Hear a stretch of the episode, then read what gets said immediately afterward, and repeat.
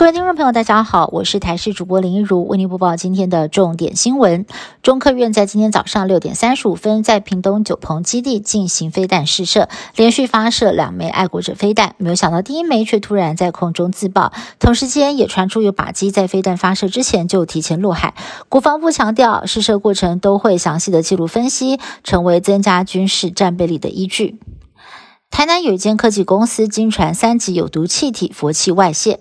厂方紧急疏散大楼里头的三百六十三人，包含了消防、毒灾中心、环保局都派人到场关切，追出疑似是钢瓶接头出了问题。幸好厂方侦测器感应到异状，第一时间只发冷却，紧急的启动排气。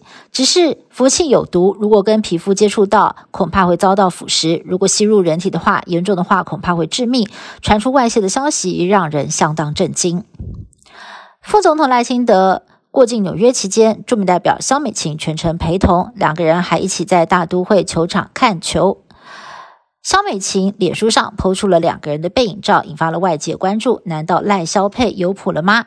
而两个人分别穿一号还有十一号的球衣，是否有特殊的含义？外交部解释，赖清德的球衣是拼外交勇往直前的意思。至于肖美琴的球衣，则是两年前受邀开球所制作的，十一号象征脚踏实地。明天就是农历七月一号，鬼门开。嘉义新港奉天宫在今天举行封钟鼓的传统仪式，在农历七月期间停止民钟击鼓。庙方表示会这样做，是为了要避免民众误触钟鼓，也希望能够借由这项传统文化仪式，让好兄弟好好的放假，安心的享用贡品，感受信徒们的心意。美国太空总署日前公布了一张韦伯太空望远镜的影像，意外地发现照片角落出现了一个形状类似问号的天体，让人满头问号。科学家推测，这可能是两个正在合并中的星系，距离地球可能有数十亿光年之远。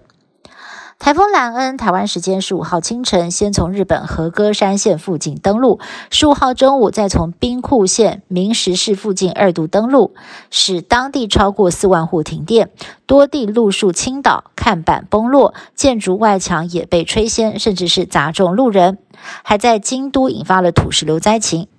气象厅针对鸟取县发布了大雨警报，当地多条河川暴涨，水流湍急。此外，台风也影响到了海陆空交通。十五号，日本至少取消了八百个国内线航班。争取美国共和党总统提名参选人，并且扬言全台湾发步枪自保的企业家。